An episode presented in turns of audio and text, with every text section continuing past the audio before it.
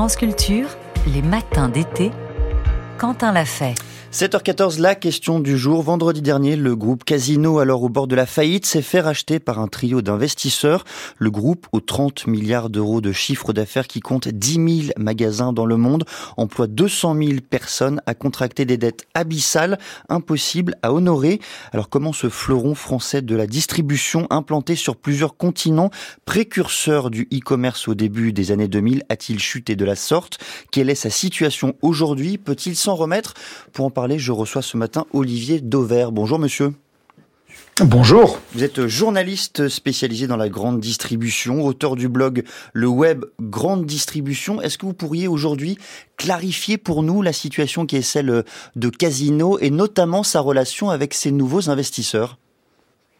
Alors Casino euh, est en train d'être repris par un, trio d'investisseurs. Daniel Kretinsky, qui est un, tchèque euh, très présent en France, notamment dans les médias. Marc Ladret de la Charrière, qui est un, entrepreneur français assez connu de l'establishment, qui dirige une entreprise qui s'appelle Fimalac, et, et puis un fonds euh, qui est le principal créancier du groupe, c'est-à-dire celui qui porte le plus de dettes, qui s'appelle Attestor, qui est un fonds, un fonds pardon anglo-saxon, mhm. et eh bien les trois réunis euh, ont accepté à la fois de mettre de l'argent, un peu plus d'un milliard d'euros d'argent frais, et surtout de transformer une partie de leurs créances en actions. Et ça veut dire que désormais, c'est eux qui sont les détenteurs du capital.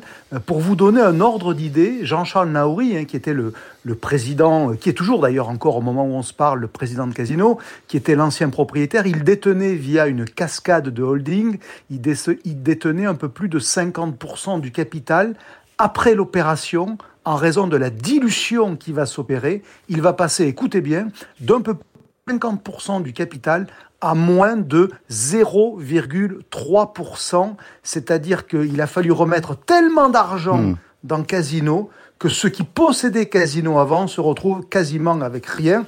C'est ce qu'on appelle, entre guillemets, une forme de, de ruine professionnelle, c'est-à-dire que ce qu'on avait ne vaut plus rien.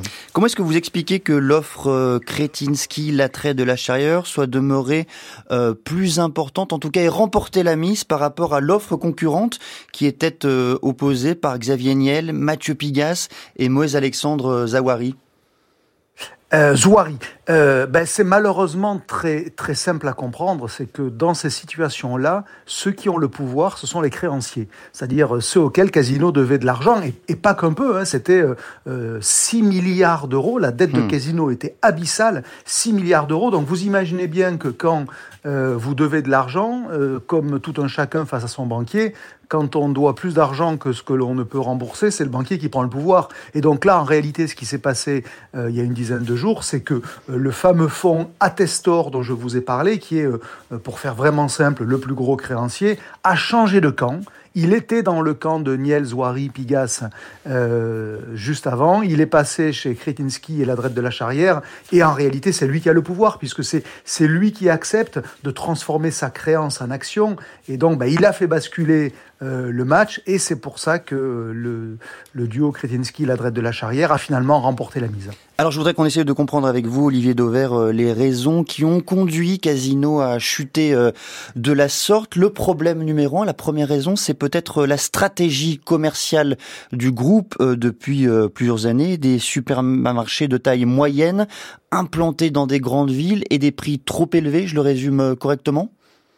Alors, vous le résumez, mais derrière votre résumé, il y a à la fois euh, du pour et du contre, du bien et du moins bien. C'est-à-dire que les emplacements de casinos, euh, notamment dans les centres-villes, hein, euh, Casino possède Monoprix, possède aussi les magasins Franprix, mhm. les, les, implantations en centre-ville, c'est plutôt une pépite, c'est plutôt un point fort de Casino qui, le premier, a vu ce retour vers ce qu'on va appeler la proximité et dont il bénéficie. Simplement, en parallèle, il a aussi des hypermarchés et des supermarchés à l'enseigne géant casino, supermarché casino, qui, eux, euh, étaient beaucoup trop chers. Ça veut dire que Casino avait euh, quasiment, pour faire là aussi vraiment très simple, une politique commerciale rédhibitoire.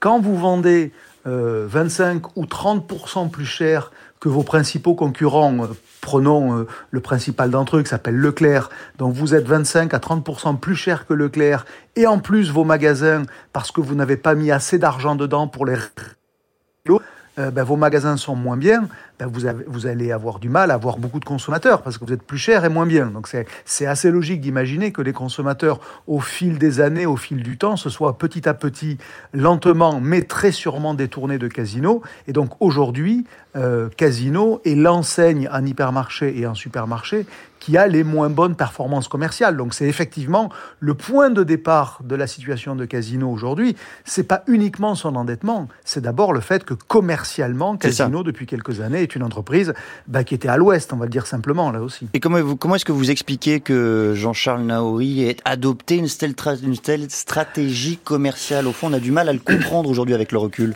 Alors oui, en apparence, on a du mal à le comprendre, mais quand on suit ça au fil de l'eau depuis, euh, comme moi, quelques décennies, euh, c'est finalement cousu de, fil blanc. Quand vous avez une dette abyssale, que vous avez créé votre groupe à coup de rachat financé à chaque fois par de l'endettement et que ça atteint des milliards, euh, ben les banquiers finissent par vous demander que vous remboursiez. Et pour rembourser, soit l'activité elle se développe naturellement et finalement vous allez arriver à rembourser, soit votre activité ne se développe pas et alors vous êtes obligé d'augmenter vos marges, tout simplement. Et donc Casino, pour payer ces, remboursements, euh, son endettement, n'a hmm. pas eu d'autre choix que de tenter toujours, toujours, toujours de sortir du cash, de sortir du résultat. Et le problème dans ce métier de la distribution alimentaire notamment, c'est quand vous augmentez vos marges, votre chiffre d'affaires en général, il ne suit pas. Et au contraire. Et donc comme il faut quand même sortir du cash, il faut encore augmenter les marges. Donc le chiffre d'affaires est encore pénalisant est encore pénalisé. Et ainsi de suite. Et voyez, on est à ce moment-là dans une forme de cercle, non pas vertueux, euh, mais vicieux. Et donc, en fait, chaque année, il faut en rajouter une petite louche sur les prix. Et donc, ben, vous détournez d'autres consommateurs encore. C'est vraiment ça. Le... C'est un poison, en fait. Est-ce que la situation actuelle, Olivier Dever, s'explique également par euh, l'effritement de la confiance, je dirais, euh, dans Jean-Charles Néonaouri, qui a effectué un bref passage en garde à vue dans le cadre d'une enquête du parquet national financier pour, je cite, manipulation de cours en bande organisée, corruption privée active et passive et délit d'initié sur des faits remontant à 2018-2019. Est-ce que cette perte de confiance a joué euh, son rôle dans, euh, dans la chute de Casino c'est impossible de nier que des événements aussi symboliques que ces mises en cause personnelles euh, ne puissent pas jouer. Pour autant, pour autant, vous savez, les financiers sont des, sont des êtres très rationnels et les symboles ont peut-être un poids, mais assez léger. Et donc, en réalité, le, le, le vrai point de départ de cette, de cette dégringolade depuis quelques mois, c'est que bah, la place financière parisienne a compris que Casino ne finirait pas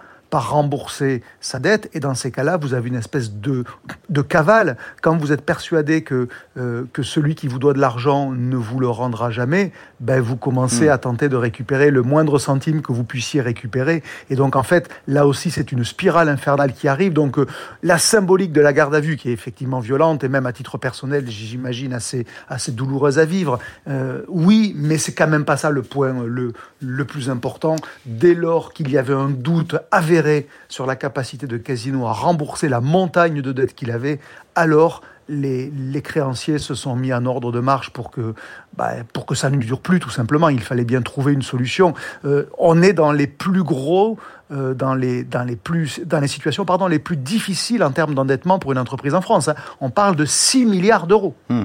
Je voudrais quand même, Olivier Dever, qu'on dise un mot des 50 000 salariés du groupe en France.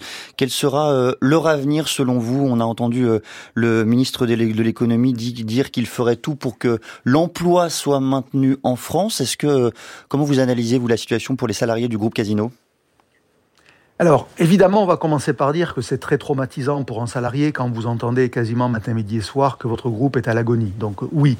En revanche, là où il y a malgré tout euh, quelque chose qui n'est pas euh, aussi inquiétant que ça en a l'air, c'est que la distribution n'est pas une activité comme l'industrie où on ferme une usine pour la mener dans un autre pays à l'autre bout du monde.